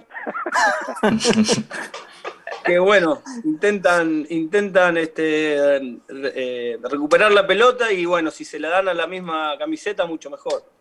Bueno, no, te dejé a Seba Venegas para lo último, porque tanto como Tomás Acenato tienen mucho recorrido y mucho partido en reserva. Ya tienen su primer contrato, pero es como que todavía no tuvieron esa posibilidad de tener continuidad en un entrenamiento profesional. Sí, sí, es verdad. Ellos eh, le tocó vivir eso en estos últimos tiempos por una cuestión o por otra. Eh, a veces también el factor suerte, depende quién, quién los elija arriba, qué, qué jugadores tienen arriba. A veces se le hace el camino un poquito más dificultoso, pero yo creo que son dos jugadores que, que ya te digo, con continuidad y con confianza pueden, pueden rendir eh, muchísimo más. Este, también hay que tener en cuenta y están en el lugar de ellos, ¿no? Cuando ven que por ahí las posibilidades eh, se le acortan o que no se les dan, a veces hay que estar remando contra eso. Entonces, y mientras están remando contra eso, hay una competencia de por medio. Por eso hay que estar preparado. Uno nunca sabe cuándo, cuando le toque. A veces le toca a uno más temprano, otros un poquito más tarde, pero sin duda que siempre hay que estar eh, lo mejor posible para que cuando le toque estar, estar bien, ¿no? Bueno, más que una radiografía hicimos una ecografía de cada uno, ¿sí? De, lo, de los 16 con el Tolo Berruti. Y te iba a preguntar precisamente por esto, así charlamos un rato con Tomás. ¿Cómo se hace? Porque les debe pasar a Tomás, a Seba Venega, bueno, a muchos chicos que ya tienen su primer contrato, pero ven que no son citados del plantel profesional. Seguramente la cabeza de ellos va en otro sentido que aquellos que recién tienen la oportunidad de llegar a reserva. Y hay que laburar mucho con eso. Bueno, la reserva, siempre lo hablamos, reúne, reúne en cada jugador distintas expectativas, ¿no? Eh, está el chico que está para firmar su primer contrato, está el chico que ya tiene contrato y está esperando la posibilidad que, que, le den del cuerpo técnico de primera, está el chico que recién arranca, que por ahí son de séptima división o sexta, que quieren ganarse solamente un lugar en reserva y tener continuidad. O sea, se, se juntan un montón de emociones.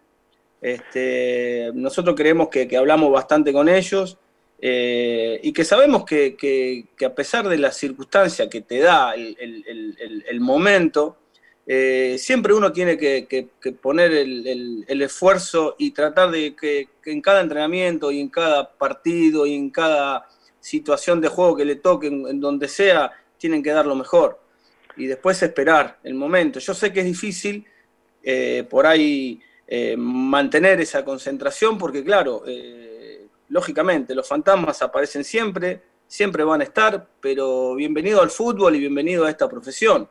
Esto tiene estas cosas. Uno nunca, nunca sabe cuándo le llega, le llega el momento. Así que mucho más para hablar de esto. La verdad que no hay, Fabi, acá hay que estar siempre al pie, al pie del cañón, te toque o no te toque. Eh, el jugador de fútbol es, la verdad, en determinado momento este, pasa a ser, eh, no te digo una mercadería porque suena feo, pero sí pasa a ser un individuo donde le ven, le ven solamente este, cómo se entrena y, lo que rinde. Eh, es un examen permanentemente cada vez que les toca, así que eh, no pasa más de eso, ¿no? Sí, gran verdad, cruda pero, pero gran verdad. Bueno, Tolo, me imagino haciendo un avioncito cuando están en el campo de juego, dándole un beso al pasto el lunes, ¿sí? La gana que deben de tener. Eh, bueno, con toda la responsabilidad, con los cuidados, después seguimos hablando de cómo se empieza a desarrollar estos entrenamientos de reserva. Me, alegro que puedan arrancar. sí, tal cual. La sensación ya cuando el otro día pisamos el predio era como, como cuando es, eh, vas a ver a una chica, ¿no? Tu, primer amor, porque es así. Eh, la sensación es única.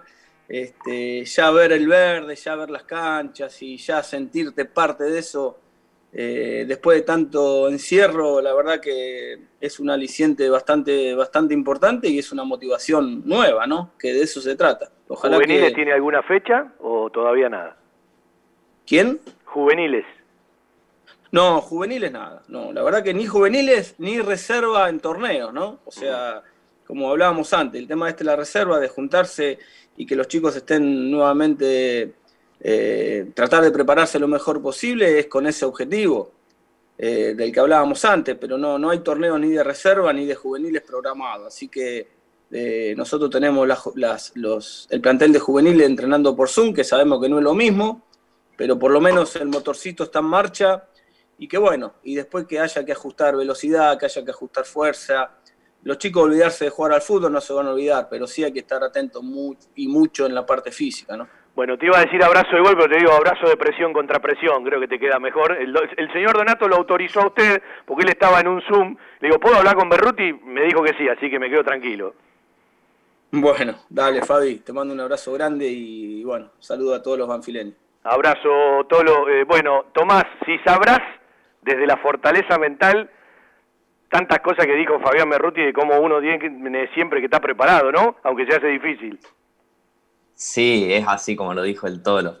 Eh, uno lo va aprendiendo también. Eh, pasa por muchas situaciones desde chico que, uno vive en este deporte eh, y hay que aguantar muchas veces la frustración, el, ver que lo intentás y que, por ahí este, no se da o tenés que seguir intentándolo un tiempo más. Este, hoy por hoy yo siento que tengo mi cabeza 100% en Banfield.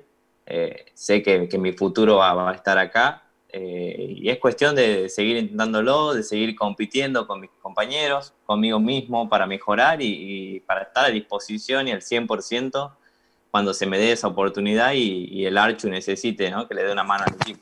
¿Qué te pasó cuando te dijeron, bueno muchachos, hay que ir a hacer el testeo, el próximo lunes por lo menos con este formato de entrenamiento podemos arrancar? ¿Qué te pasó por la cabeza? No, fue hermoso. Uno tiene muchas expectativas. Eh, ya desde la lista de primera, que venía con expectativas, eh, enterarse que había que esperar por ahí un poco más y que de un día para otro se sepa que, va a volver la reserva, eh, que teníamos que hacernos los testeos y pisar el club, fue hermoso. recién le contaba a mi novia que, desde que me dejó el Uber en la puerta hasta que entré a hacerme el hisopado, tiene una cara de, alegría y de saber que, que estando ahí es cuando cuando podés crecer, ¿no? De todos los, sueños que tenés eh, están un poquito más cerca. Eh, Juan, Eh, Viste que en un momento se hablaba mucho de si volver o no a entrenar, y yo siento que hay muchos periodistas de nuestro ambiente que nunca hicieron un solo deporte, porque aquel que dudaba de que un jugador no quisiera entrenar, no entiende nada del deporte. Es decir, te puede faltar la zanahoria, te puede faltar la competencia, te puede faltar una fecha, pero eh, yo creo que como para un preso cuando sale de la cárcel lo que le pasa a los jugadores de fútbol, por ejemplo. Totalmente, eh, totalmente. Es, eh, es otra realidad a medida que vas hablando eh, con los jugadores, la sensación, el volver, el reencontrarse. En el caso de Tommy estamos hablando de chicos muy jóvenes. Eh, ayer me tocó charlar con Darío Sitanich y dicen básicamente lo mismo, con realidades distintas. Eh, seguramente a Tommy le habrá costado mucho más el Zoom encerrado en un lugar que a Darío con las posibilidades de tener una casa y un espacio. Eh, pero obviamente que, que- que la realidad pasa por, pasa por, por otro lado, por reencontrarse, por, por volver a sentir esa adrenalina de, estar cerca de una pelota. Yo eh, recién lo escuchaba a, Tomás decir, me dejó el Uber en la puerta, ¿no? Y ahí hablamos de, lo que tiene que ver con una, con una realidad distinta. ¿Ya les dijeron, eh, Tommy, dónde, dónde va a ser el, lugar físico? Porque uno entiende que si utilizan las mismas canchas, van a tener que, entrenar en contraturno con la primera. Eh, no, nos, no nos aclararon nada todavía, no se sabe si serán otras canchas, en turnos diferenciados, este, es más, los resultados del hisopado todavía no, no los tenemos, eh, tendrían que estar llegando en estas horas, calculo, eh, y ya nos empezarán a, a planificar mejor la semana, calculo.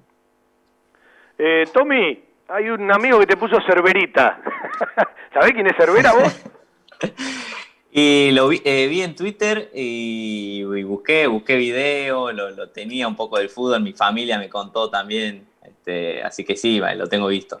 Uh, me dice David Kramer, es verdad, no le pregunté qué pasó con el nigeriano Fade, que no, no lo vi en el listado de reserva. Por lo que me dijeron, es como que él no está muy cerca para venir a los entrenamientos, pero me llamó la atención que no esté, no está ni en el primer equipo ni tampoco en reserva, pero se me pasó volver a preguntarlo al, al Tolo Berruti. Tomás, eh, todavía no saben cuándo tienen competencia. Eh, saben que van a empezar a entrenar con todos los cuidados que tienen que tener. Eh, ¿Qué pasa en la charla con los compañeros? Porque con algunos debe charlar mucho más que con los otros, ¿no? Sí, eh, pudimos por suerte mantener bastante charla, gracias a Dios están las redes sociales, eh, WhatsApp, eh, pudimos mantener charlas por ahí, este, preguntarnos entre, bueno, tenemos más afinidad con algunos que con otros, si necesitamos algo, este, y en el club, ahora cuando nos fuimos a hacer el hisopado, me, me crucé con ellos, charlamos un poco a la distancia, es, es todo nuevo. Eh, veremos cómo se da la semana a medida que pasen los entrenamientos y nos vamos a ir acostumbrando a esta nueva normalidad, por ahí a relacionarnos de otra manera. Sí, es verdad, hay que hacerlo. Eh, ¿Les dieron algunas cosas puntuales? ¿Ya les comentaron en algún Zoom o cuando se juntaron para, para el testeo eh, el jueves o se las van a dar el día lunes?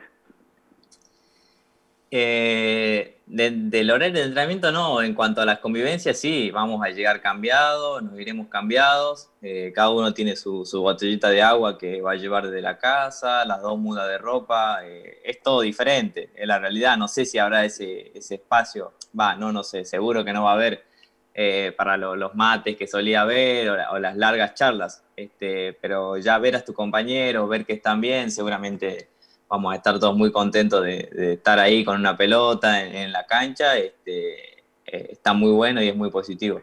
Bueno, veo que Fabián Berruti se quedó sin imagen y sin el audio. A ver, decime algo de Berruti, porque para mí que se quedó escuchándome qué decías vos y te preguntábamos por los técnicos. Me parece, ¿no? No, el, el Toro es, es un crack eh, y no, no es de chupamedia. Nos dirigió algunos partidos que, que, que Hugo por ahí no podía estar. Este, lo conocimos más en, en su papel de, de técnico por ahí central. Este, es, es muy buena persona, está siempre para, para aconsejarnos. Así que, así que nada, siempre vamos a estar agradecidos a él, a Hugo, a, a todos los dirigentes, nutricionistas, psicólogos. La verdad, tenemos todo a disposición, no nos podemos quejar de nada de la realidad. Eh, ¿Cómo está la familia en Salta? No, ellos están de 10, están un poco más liberados, siempre con, con los cuidados de- que hay que tener, ¿no? De ahora en adelante, pero, pero contentos, este, sí, extrañando bastante, que, que por ahí en un año normal íbamos más seguido. Yo vivo con mi novia acá, éramos de ir mucho a Salta, este, porque nos encanta estar con la familia. Pero esperando el momento que se pueda volver a ir y, y- y estar con ellos, y sobre todo por el año difícil que fue, viste que, que extrañas mucho más las reuniones, saber cómo está tu familia, así que lo vamos a disfrutar también cuando se pueda. Tomás, lo mejor para la vuelta a los entrenamientos, con mucho cuidado, con mucha responsabilidad. En tu nombre, el saludo a los 16 que arrancan el lunes. Muchísimas gracias por todo y te mando un, abrazo grande.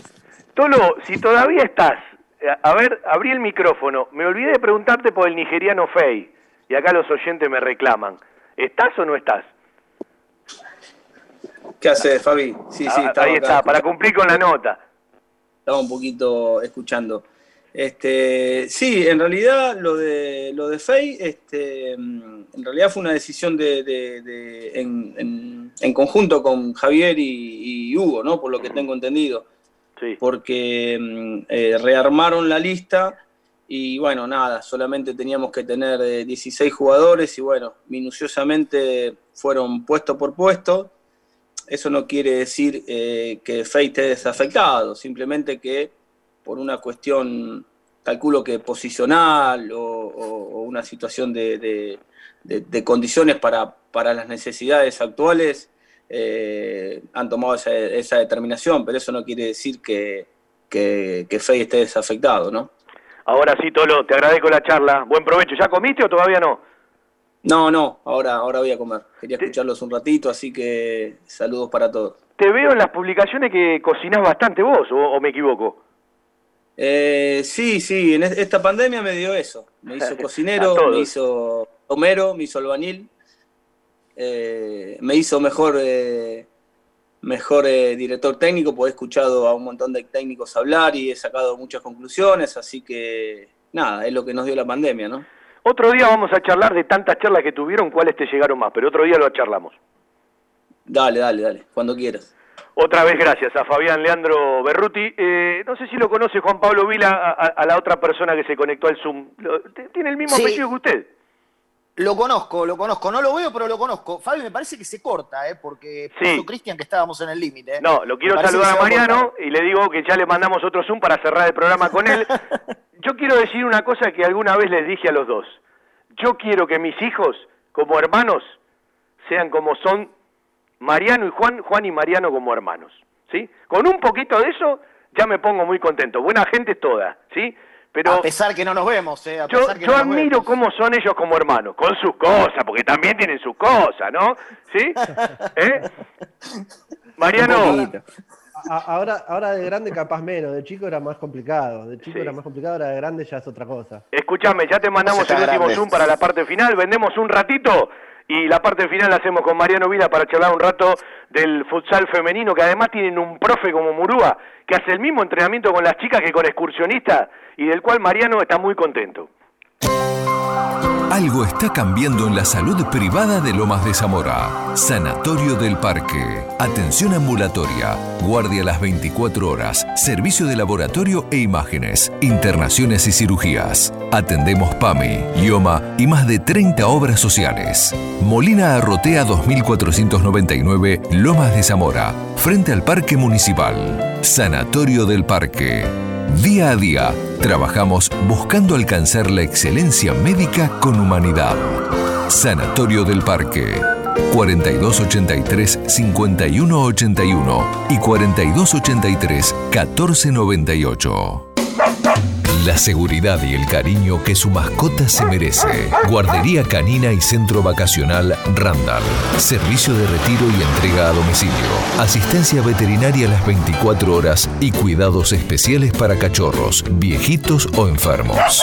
Guardería canina y centro vacacional Randall. Rawson 1615, San Vicente, Buenos Aires. Ingresos por ruta 6 y 58. Informes y asesoramiento a los teléfonos 4202-9083, 4248-7044 y 11 3151 0971. La mejor cobertura al mejor precio. Liderar. Compañía General de Seguros Sociedad Anónima. Liderar. Agente oficial Banfield y Lomas. Sin intermediarios. Avenida Alcina 1402. Esquina Pintos. Lomas de Zamora. Liderar. Agencia oficial Banfield y Lomas. 4244 4611. Nosotros cuidamos todo lo que a vos te interesa. Liderarbanfield.gmail.com Joyas G, la joyería de Banfield. Llaveros, anillos, escudos y taladros en oro, plata y acero. Joyas G, Belgrano 1514. Joyas G, la joyería de Banfield.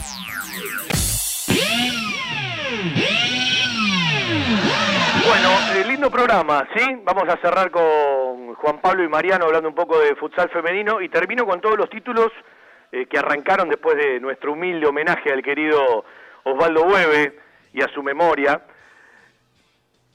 Me quedé pensando recién eh, en ciertas cosas de, la, de las que charlábamos eh, con los jugadores que mentalmente ingresan a otro lugar. Yo creo que va todo firme para que se juegue una fecha en septiembre, el torneo más o menos con lo que venimos hablando, tienen que definir si hay fecha de clásico o no, no le quiten el clásico a la gente que encima no puede ir a la cancha, ¿sí? Eh, digo, porque algún dirigente de, algún club grande parece que no quiere jugarlo, y bueno, eh, evidentemente también la Copa Argentina. Banfield tiene asegurado con estos formatos mínimo 12 partidos por el torneo, que serían las seis fechas de su zona, de cuatro, tres de ida, tres de vuelta. El clásico, cinco partidos de la segunda fase, le toque en la zona que le toque, de acuerdo a su clasificación. Y un partido de Copa Argentina en octubre. Si clasifican Copa Argentina, jugaría uno en noviembre por 16 avos de final y después estaría la posibilidad, si hace un buen torneo, de llegar a la final y sumar uno o dos partidos más. Es decir, tiene, si todo se confirma, un mínimo de 13 partidos y un máximo de 16 desde el último fin de semana de septiembre hasta que se compita en diciembre. ¿Sí? Eh, a ver, ahora sí, Mariano, ¿me escuchás? Sí, Fabi, perfecto, te escucho. Bueno, ¿qué se sintió con esto de que el 30 de septiembre podrían volver con los entrenamientos presenciales y contar, contarle algo más a la gente de cómo serían los procedimientos? Mira, eh, nosotros estamos ya hace varias semanas con las reuniones con, la comisión de AFA, con los médicos de AFA, con preparadores físicos, técnicos. Eh, ahora la fecha que, se estiró el otro día por boletín es el 30 de septiembre, que es una fecha estimativa, pero no entraría eh, la B del femenino. sería para A y B de masculino, ah, ah. más la A, más la A del femenino. Nosotros entraríamos con el ascenso C y D del masculino que todavía no tiene fecha y ahí iríamos nosotros. Pero por lo que se habló el otro día, se estipula eh, entre una semana o dos semanas después. Escúchame, Juan, ¿te, invitó a comer asado hoy? Porque sé que está prendiendo el fueguito. No, no, no, no, no. Estamos él en San Vicente, yo en Banfield. No nos vemos. Respetamos, somos una familia que respeta muy bien la, la cuarentena, más allá de que él está trabajando eh, todos los días y yo estoy habilitado si quiero porque nada, tengo la habilitación por ser esencial, no, no nos vemos, no nos vemos. Hablamos sí todos los días, dos, tres veces por día. Pero no hay más cuarentena. Nos cuidamos. No hay más cuarentena. nosotros, nosotros elegimos seguir cuidándonos. sí, todos estamos igual. A ver, yo le voy a contar, Juan Pablo vive a cuatro cuadras de mi casa, no nos vimos. Van cinco meses que no nos vemos. Pero de verdad, a ver, nos vemos, eh, te lo presento, Mariano, así le mira la cara por lo menos. ¿Eh? No, nos vemos, hacemos, hacemos cada tanto un Zoom familiar, sí. pero el tema es como dijo Juan, eh, yo desde el día uno, eh, por mi trabajo, ojalá podría vivir solamente del fútbol, pero en, este momento no se puede. Eh, Contale a la gente que en realidad sé lo del fútbol porque en el otro te va muy bien. Claro, yo soy, soy personal esencial, soy técnico en seguridad ferroviaria, trabajo en el ferrocarril y desde el día uno que estoy afuera, entonces yo también eh, con el tema del respeto de la cuarentena es más que nada también el peligro de ir a saludar a mi vieja eh, y llevar algo que, por suerte no me pasó hasta el día de hoy, tocamos madera y que no me pase, pero soy el que está en contacto todo el día con gente en la calle, entonces prefiero aislarme y cuidar a, a la familia como corresponde. Acá un tal Gustavo Barreiro me dice, a mí tampoco me invita a comer asado, pero me manda foto. Sí, sí, me dice, estábamos hablando recién porque nos juntamos a charlar un ratito todos los sábados eh, a la tarde. eh, y le estaba mostrando que, le digo, ahora voy a salir en la radio con Fabi. Le digo, escúchame. Y de paso me dice, ah, qué bueno. Y le digo, estoy re nervioso para salir. Y le mostré la foto de lo que tenía en la parrilla. Escúchame, pechito de cerdo, riñones, chinchulines, chorizo, porque me mandó todo. Eh, creo que veo alguna mollejita. ¿Cuántos son? ¿60 lo que van a comer a tu casa? No, somos cuatro, somos cuatro porque están los nenes acá en casa. Eh, hay chin, chinchu, riñón, molleja. Estamos, estamos bien. Estamos, Qué bien te va, bien. ¿eh? Qué bien te va. Me imagino que bien le va, ¿no, Juan Pablo? Este- Es de otro nivel Claro. este muchacho. Cuando dijo molleja se me fue de presupuesto, pero totalmente. Escúchame, eh, yo muero por ver un, un, un Zoom familiar con tus dos hijos, lo que, lo que deben ser. Pero bueno, charlemos un poquito de cómo están las chicas y sos otro ejemplo, que a veces los vamos poniendo, de todas las actividades, que no tienen el ruido, que no tienen la, la difusión como el fútbol profesional, pero que están siempre al pie del cañón, con los Zoom, con un trabajo muy profesional, esperando, tratando de que las chicas no eh, eh, puedan eh, estar seducidas para, para no perder entrenamiento, para que no se alejen del club. Bueno, es otro ejemplo más, el de Mariano, eh, con Murúa como profe y todas las chicas de el futsal femenino, sabiendo que todavía, como él dijo, eh, el día para volver a un entrenamiento presencial aún está lejos. Contame un poquito cómo, cómo, cómo lo viven. Y lo vimos de una manera, creo como lo vivió todo el mundo que está trabajando en algún deporte, sea profesional o sea amateur. Esto, cuando comenzó, dijimos, ¿cuánto puede llegar a pasar? Creo que como les pasó a todos en sus casas, ¿cuánto puede pasar? 15 días, puede pasar un mes y estamos todos de nuevo. Entonces, arrancamos así, arrancamos los primeros 15 días, que justo fue la fecha que habíamos terminado la pretemporada. Entonces arrancamos con un sostén a ese trabajo que se hizo en pretemporada en el predio. Eh, se le fue mandando trabajos semanales de cinco días, eh, todo por PDF. Y bueno, cuando vimos que esto no, no cambiaba, eh, decidimos arrancar con los Zoom. Y llevamos 50 Zoom seguros, más un, un trabajo complementario de PDF por semana. Estamos haciendo los dos entrenamientos semanales nuestros por Zoom y le agregamos un día más complementario por, por PDF. ¿Qué es lo más complejo para sostener todo esto? Y lo más complejo que aparte de trabajar, de, de planificar, como estamos continuamente con Seba, que, que en realidad el trabajo es eh, 99,9% de Seba, del preparador físico, porque es el que se encarga de planificar, de cambiar los ejercicios, de llevar adelante las prácticas. Eh, yo soy un acompañante, un acompañante de las chicas, yo mi trabajo es más eh, de psicólogo, de, padre, de hermano mayor que, que de técnico, escucharlas las que tienen problemas de trabajo, escucharlas las que tienen problemas de familia, y ir apuntalando y acompañando de ese lado para, para que tampoco bajen los brazos. Eh, sabemos que la prioridad es otra, que la prioridad no es el entrenamiento, pero que no bajen los brazos y que se tomen esto como una, como una descarga, una descarga a la cabeza, descomprimir un poco esta situación y estar preparadas para si en algún momento pasa de que la pelotita vuelva a rodar. Juan Pablo Vila, ¿alguna pregunta a su hermano que quiero terminar con los títulos de inicio, así lo dejamos libre para poder almorzar?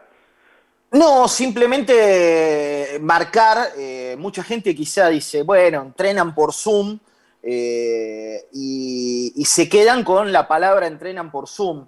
Eh, yo lo que quiero remarcar es que acá hay un grupo de, jugadoras y un cuerpo técnico y uno lo, lo sigue porque básicamente lo charlo con Mariano eh, y, también lo charlo con alguna de las chicas con las que charlamos por las redes sociales y vos ves eh, que todos los días están subiendo una foto del equipo y hablo de las que el año pasado jugaban en cuarta y salieron campeonas, de las que este año van a jugar en tercera y de las chicas de la primera, que son absolutamente amateurs, entrenan 80 minutos por Zoom.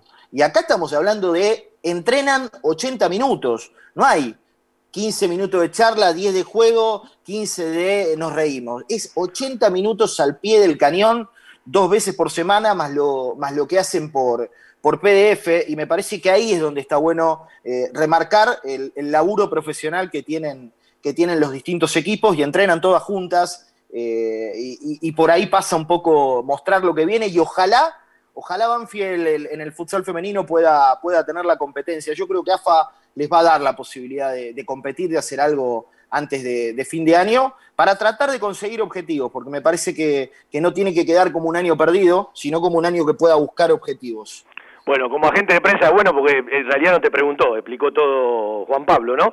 Eh, 80 minutos por Zoom, yo meto 3 horas semanales de bicicleta y ya estoy cansado.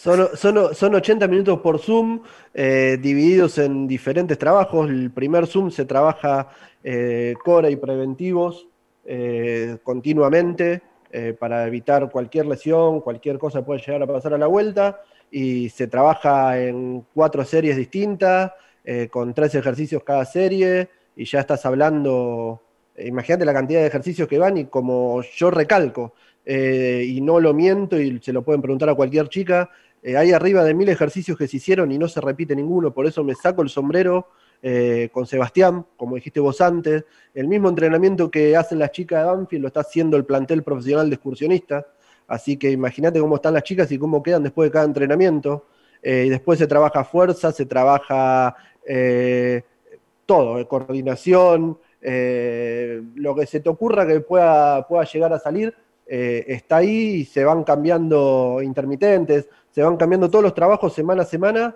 y apuntando a, a la vuelta y a poder eh, seguir adentro del campo haciendo, haciendo todo esto y empezar a tocar la pelotita, que sería lo más importante. Mariano, Eh, era para mostrar o, o para, para hacer escuchar un poquito el laburo eh, en tu nombre, en el de Murúa, a, a todos los, los docentes de montones de actividades que lo tienen que hacer eh, y, y mantener ahí bien firme a cada, a cada plantel y a cada actividad, sobre todo los que son amateur. Abrazo grande, Juanpi, hemos compartido un lindo programa, ¿eh? sentimental, homenaje, mucha info, mucha nota. Un abrazo, Fabi, un abrazo. Hasta la semana que viene. Te escucho durante la semana. Escúchame, eh, cuando se termine esto, a ver si invitas un asadito en San Vicente, ¿eh? Cuando quieran, cuando quieran se termine, hacemos un asado acá en casa, eh, no hay ningún problema. Anote, Listo, anote Vila, Vila listo. Mayor, anote. Ya van tres. Señores, un placer, un abrazo para Cristian Ricota en el control central. Le repetimos, Alejandro Cabrera es el volante central, eh, en principio que está negociando Banfield. Lo de Mauricio Cuero puede avanzar. Están esperando por el regreso de Velázquez de Paraguay y de Arciero de Tierra del Fuego. En la semana se hisopan los tres chicos para ver si ya le da negativo y pueden eh, retomar entrenamientos. Hablo de Linares, de Quinteros y del Flecha Torres. El lunes por la tarde vuelve la reserva. Hemos charlado con Tomás Asenato y Fabián Berruti, ¿sí? 16 jugadores más el cuerpo técnico y el utilero. Y bueno, el lunes vamos a charlar un rato más de la Hermandad Verde y Blanca. Es un tema para prestarle atención y de otros tantos títulos que tiramos en el programa de hoy. Abrazo, un placer hacer radio para los banfileños. Buen fin de semana para todos. Y el lunes hacemos radio de 19 a 20, 30. ¿Sabe por qué? Porque es un placer hacer radio para los banfileños. Chau, chau. Estación 1550. AM 1550 kHz.